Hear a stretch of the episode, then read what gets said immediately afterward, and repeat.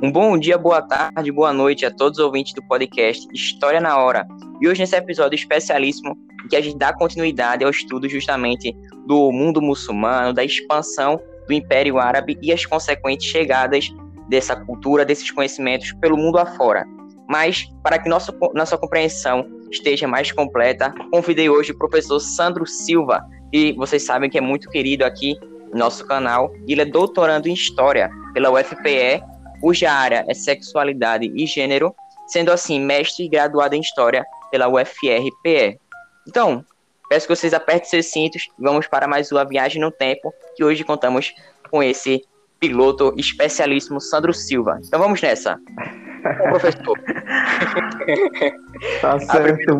Primeiramente, muito obrigado ao Carlinhos pelo convite. Muito bom estar com você aqui, meu aluno querido, junto com Luana também é uma aluna muito especial e muito querida. Eu adoro ouvir, eu ouço todos os podcasts, sabe disso, não é à toa que eu dou vários conselhos, dou os parabéns sempre, muito mais que conselho, sobre o andamento deles, porque é uma diversão. Quando eu ouço, vamos apertar os cintos, já é para. Eu indico também para os meus alunos, os alunos, assim, então tá bombando esse podcast, não é à toa, né? Você faz com extrema qualidade e mais uma vez, muito obrigado pelo convite. Estamos aqui para um tema importantíssimo, né? Exatamente, Sandro. E que é muito, muitas vezes atual, tão atual no nosso dia a dia, né? Então, a primeira pergunta, Sandro. A gente sabe que hoje a gente está no mundo de tantos conhecimentos, tecnologia, cálculos, fórmulas para lá, fórmulas para cá. Então, como é que esses conhecimentos científicos dos árabes se difundiram pelo globo? Isso. É, o podcast de hoje é a continuidade do que você já fez brilhantemente no podcast anterior sobre a cultura árabe, né, o que é árabe, o que é muçulmano, porque também é, esse tema é muito importante por vários motivos. Primeiro, porque há um preconceito muito grande em relação aos árabes, né? Primeiro, as pessoas confundem árabe com muçulmano, ou aquele que pratica a religião islâmica, né? E vale saber que nem todo árabe é muçulmano, em todo muçulmano é árabe. Né? Essa é uma questão fundamental. Outra coisa também importante desse podcast, do tema que você escolheu, é justamente sobre o preconceito que a gente tem em relação à figura que seria o árabe, né? A gente tem aquela figura, talvez muito forte pelos filmes, né? Pela mídia, de, de ligado ao homem-bomba, ligado ao extremista religioso, ao estereótipo em torno do que é ser árabe, né? Então o estereótipo, ele apaga as diferenças. Então a principal marca sociológica e antropológica de um estereótipo é apagar toda e qualquer diferença. E como você tratou num podcast anterior muito bem sobre isso, ser árabe né, abarca uma variedade enorme de culturas, de povos, de vivências, enfim. A relação da gente com os árabes ela é bastante forte, sobretudo porque mesmo antes da é, imigração dos árabes para cá, muito forte no século XIX, a gente tem antes, ainda na Península Ibérica, né, século XI, XII, XIII, o domínio dos árabes naquela região, né, onde hoje é a Península Ibérica, que comporta Portugal e Espanha, já foi domínio árabe, domínio árabe. O árabe era chamado de mouro pelos portugueses. E aí, na chamada Guerra de Reconquista, os, os é, enfim, os futuros né, portugueses e espanhóis eles retomam o domínio que era deles, da região, e expulsam os chamados mouros, como eram chamados os árabes. Ou seja, quando os portugueses, né, mais tarde chamado de portugueses e mais tarde chamado de espanhóis, eles retomam essa área, a influência árabe ela vai continuar. Então a gente pode dizer que há uma influência desde a Idade Média, passando pelo século XIX, quando os árabes eles imigram, eles chegam aqui no Brasil, por exemplo. Né? E essa influência ela vai por vários caminhos, né? desde a língua, culinária é, e outras mais. Certo, Sandro. Só pegando esse gancho assim dessa difusão cultural, então, Sobre esse legado deixado na culinária por parte dos árabes, a cultura nordestina ela é influenciada de alguma maneira? Isso. É, é não somente a nordestina, mas a nordestina ela foi menos influenciada, e eu vou explicar daqui a pouquinho por quê. é, e foi muito mais influenciado aqui por conta dos portugueses. A influência nossa aqui, basicamente, no Nordeste, ela foi muito mais portuguesa, né, até por conta da nossa colonização. Mas, de forma geral, vou falar assim, depois eu vou me ater ao Nordeste, falando do Brasil, a influência é, no Brasil imensa, né? não somente no Brasil, mas boa parte do mundo ocidental. Então a gente tem uma influência árabe de forma geral, tá? na astronomia, na geografia, na arquitetura, na química, na medicina, né? isso já a partir do século XIX, sobretudo. Se a gente voltar um pouquinho mais no tempo, a gente foi no século X, o auge da cultura árabe, né? havia uma biblioteca em Bagdá, essa biblioteca chegou a ter é, milhares de livros. Então a gente tem uma ideia da, do forte legado no mundo ocidental e mais tarde, né, portanto, vai chegar aqui no Brasil.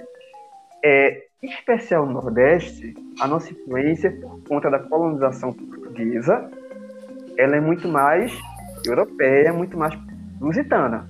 Né? Então a gente tem influência muito forte aqui, por exemplo, do açúcar. É, Gilberto Freire ele tem um livro chamado Sociologia, aliás, Açúcar, uma sociologia do doce. Nesse livro, por exemplo, Gilberto Freire, ele, através de receitas de doces, bolos, também salgados, ele faz um mapeamento da influência africana, europeia, né, muito forte, dos índios também aqui na nossa região. Basta você pensar nos doces daqui, né, do Pernambuco, do Nordeste. A gente tem bolo de rolo, bolo José Leão, bolo Barra Branca, bolo de mandioca. Isso não quer dizer que nós não tenhamos uma influência árabe aqui no Nordeste. A influência árabe no Nordeste, ela foi muito mais musical, e eu vou especificar qual. Nós temos chamado aboio, né? o aboio feito por sertanejos, quando eles vão ou no começo da manhã ou no final do dia, é, arrebanhar ou guiar né, os rebanhos deles, eles cantam chamados. Vou soltar um pouquinho aqui o aboio, não sei se vai dar para ouvir daí, tá? E vocês me falam se dá para ouvir daí. Vamos...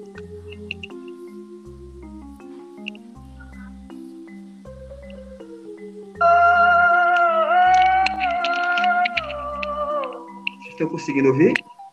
Conseguimos, Sandro, perfeitamente.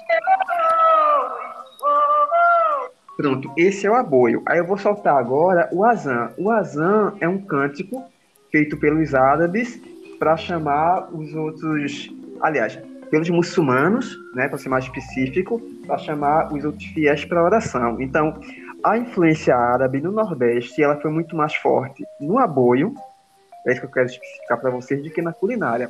Eu vou soltar agora o azan, veja a semelhança entre o azan e o aboio.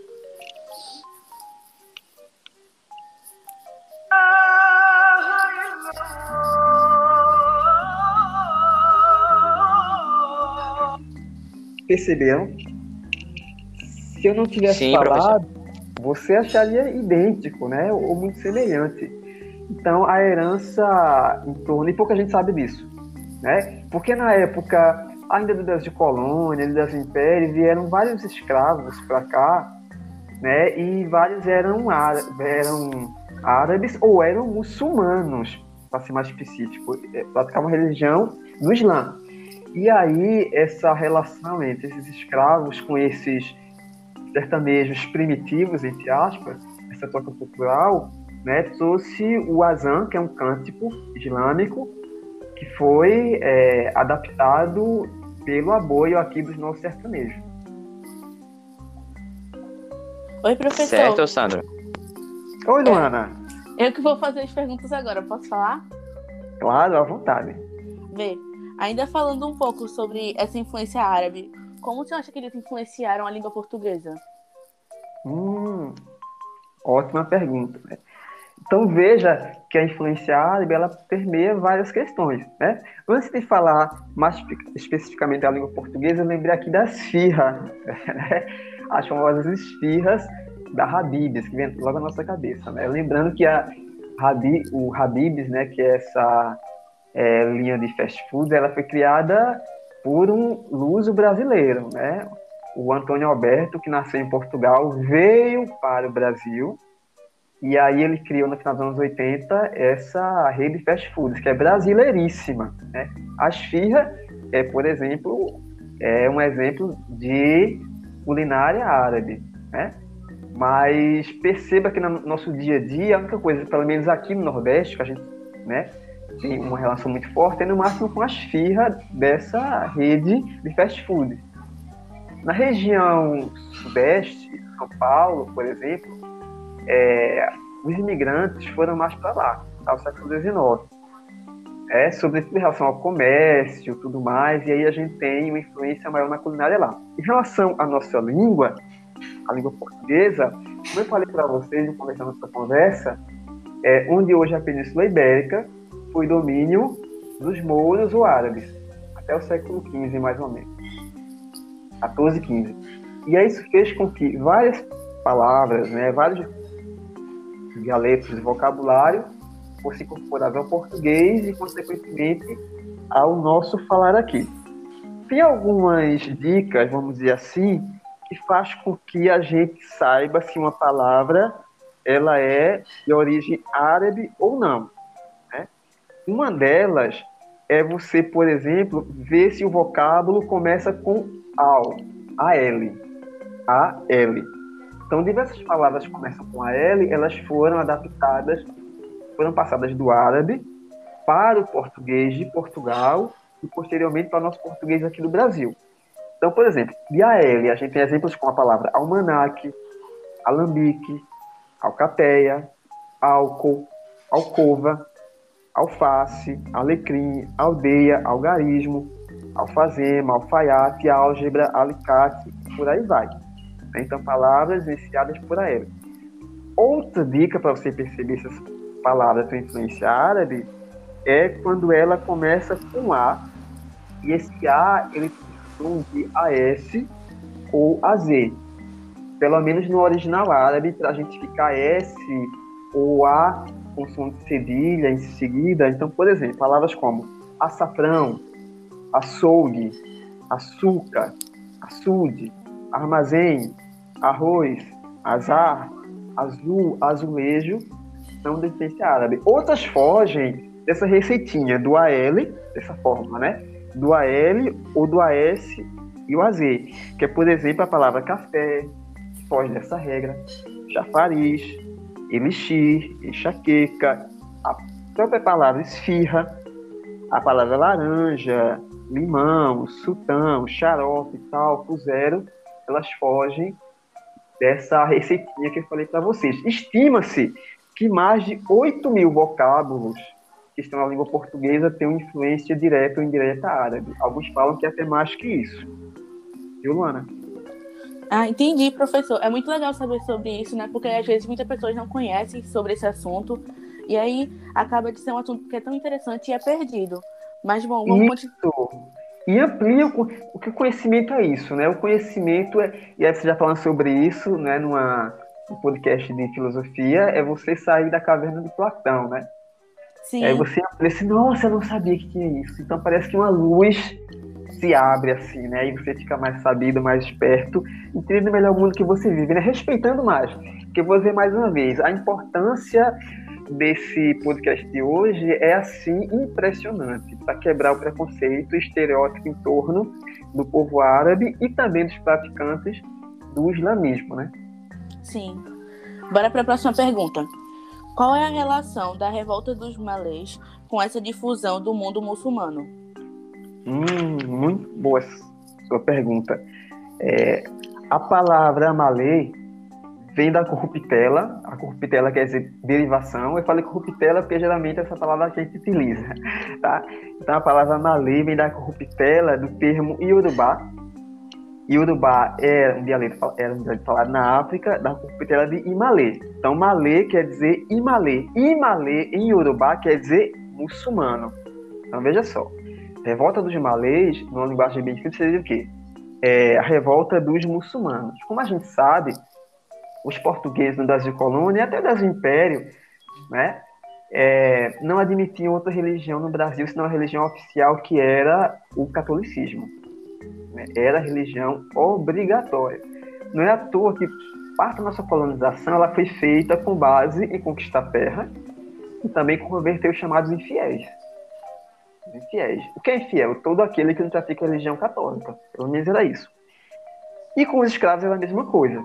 Não é à toa que quando os negros africanos eram escravizados, ainda no, nos portos de lá, de regiões da África, eles passavam por um novo batismo. Um novo batismo. Porque eles tinham, obviamente, lá na África, no continente africano, seus nomes. É óbvio. Só que ainda nos portos passavam por um batismo, né? Rituais, enfim, receber um novo nome. É, em algumas regiões em que esse africano, eles tinham que andar em volta de uma árvore ou, ou em torno de algum totem. Era uma coisa bem ritualística para que eles fossem rebatizados e recebessem, obviamente, nessa lógica, o um nome cristão. Então, alguém que tivesse o nome, sei lá, é, recebia o nome Joaquim, o nome João, por exemplo. Então, o peso de mudar de nome tem um peso muito forte, porque você mudar de identidade. Não somente o nome, você mudava também a sua prática religiosa. Ora, sabemos que algumas regiões da África eram domínio árabe e algumas regiões da África praticava e praticam ainda hoje a religião islâmica. E aí alguns desses, desses escravos, quando chegavam aqui, eram absolutamente proibidos de praticar uma religião que não fosse católica. Né? Não é à toa que isso todo mundo sabe, que muitos, por exemplo, cultuavam nosso, é, a Iemanjá, né, ou, ou, outras entidades, e aí, quando o português chegava, eles disfarçavam, diziam que é Nossa Senhora, enfim, tudo mais. Mas essa revolta dos malês, é, Luana e Carlinhos, ela evidencia alguns, alguns pontos bem importantes. Né? Um primeiro ponto é a força da cultura e da religião. Porque por mais que um negro, antes livre e agora escravizado, ele mudasse sua religião por força da arma, né? e da opressão e da obrigação, mesmo assim, lá dentro ele tinha a sua identidade cultural e religiosa forte. Então, esse é o primeiro ponto. Por mais que ele fosse imposto, tivesse medo de exercer, mas estava lá guardadinha, né? Outra coisa que essa revolta dos malês mostra é justamente o poder que a mobilização tinha e tem. A gente está falando de mais ou menos 1.500 negros, a maioria forro, ou liberto, né, como a gente chama, que sabiam ler, alguns deles, e escrever, que praticavam essa religião é, islâmica, né, ou muçulmana, e aí eles, além de lutarem para libertar os outros parceiros, vamos dizer assim, eles também lutavam para que a religião deles pudesse ser exercida de forma livre. Então, essa revolta dos malês evidencia isso. Evidencia o quanto uma identidade cultural e religiosa ela é possível e ela está lá, por mais que o opressor, né, aquele que tem um poder maior, ele obriga você a pagar a sua marca e também mostra esse poder da mobilização. Tanto é que os revoltosos né, eles foram duramente reprimidos lá no Brasil é, imperial, né?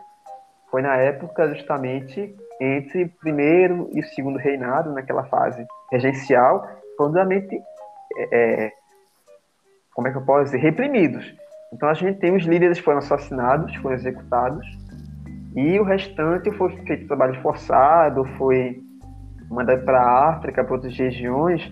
Então, o que fica dessa revolta dos malês é justamente isso. É essa força da identidade, por mais que se oprima ou se ainda possui, essa força da mobilização. Porque toda qualquer mobilização feita por pretos ou negros era vista com maus olhos pelos portugueses. Aí, aí a gente pode falar disso em outro momento. Mas essa revolta dos malês ou imalês ou muçulmanos em Urubá dá justamente esse ensinamento para a gente hoje. Certo, Sandro. Oh, muito obrigado pela participação. E olha, esse podcast tem importância muito grande, até pela nossa formação como cidadãos, né? Porque já dizia Paulo Freire uhum. que o cidadão ele deve também ser consciente. Além disso, mostra também a importância da tolerância religiosa e também respeitar as diferenças, né? Porque mesmo que muitas pessoas não façam isso, está presente na Constituição brasileira, né, Sandro? Exatamente. O nosso país, Carlinhos e Luana e nossos ouvintes, é um país oficialmente laico. Né? Quer dizer isso, laico? É que a religião oficialmente não deve interferir em questões políticas e sociais. Isso não quer dizer que você não deva ter a sua religião. Você pode ter, caso você queira ter, né? a liberdade para isso.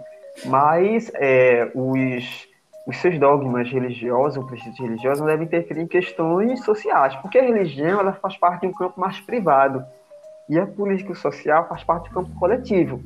Então, se você for governar né, uma região, um país, um território, a partir do seu ponto de vista religioso, você não vai conseguir chegar no consenso, porque ele é muito particular.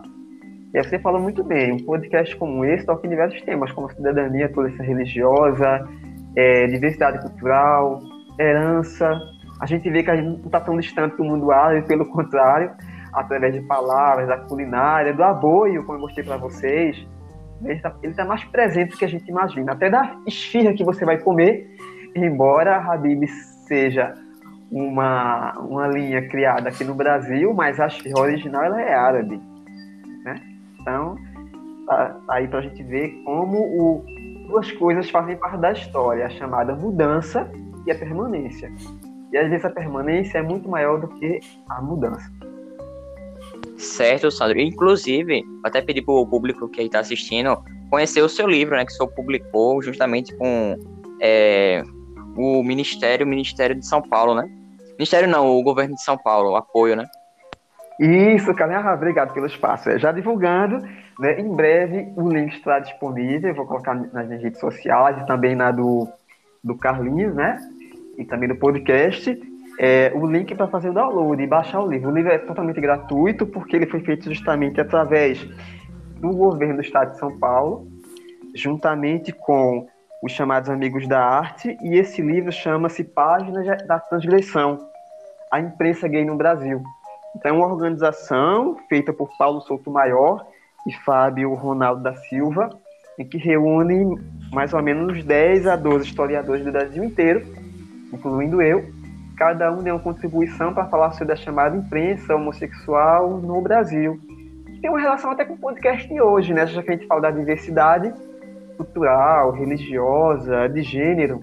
A palavra é, de ordem, hoje, sempre deve ser diversidade, porque o mundo nunca foi uno. Ele nunca foi único. Né? O mundo sempre foi diverso, isso desde sempre, e sempre vai ser. Então a diversidade faz parte. E você entende melhor você e os outros através da leitura, do conhecimento.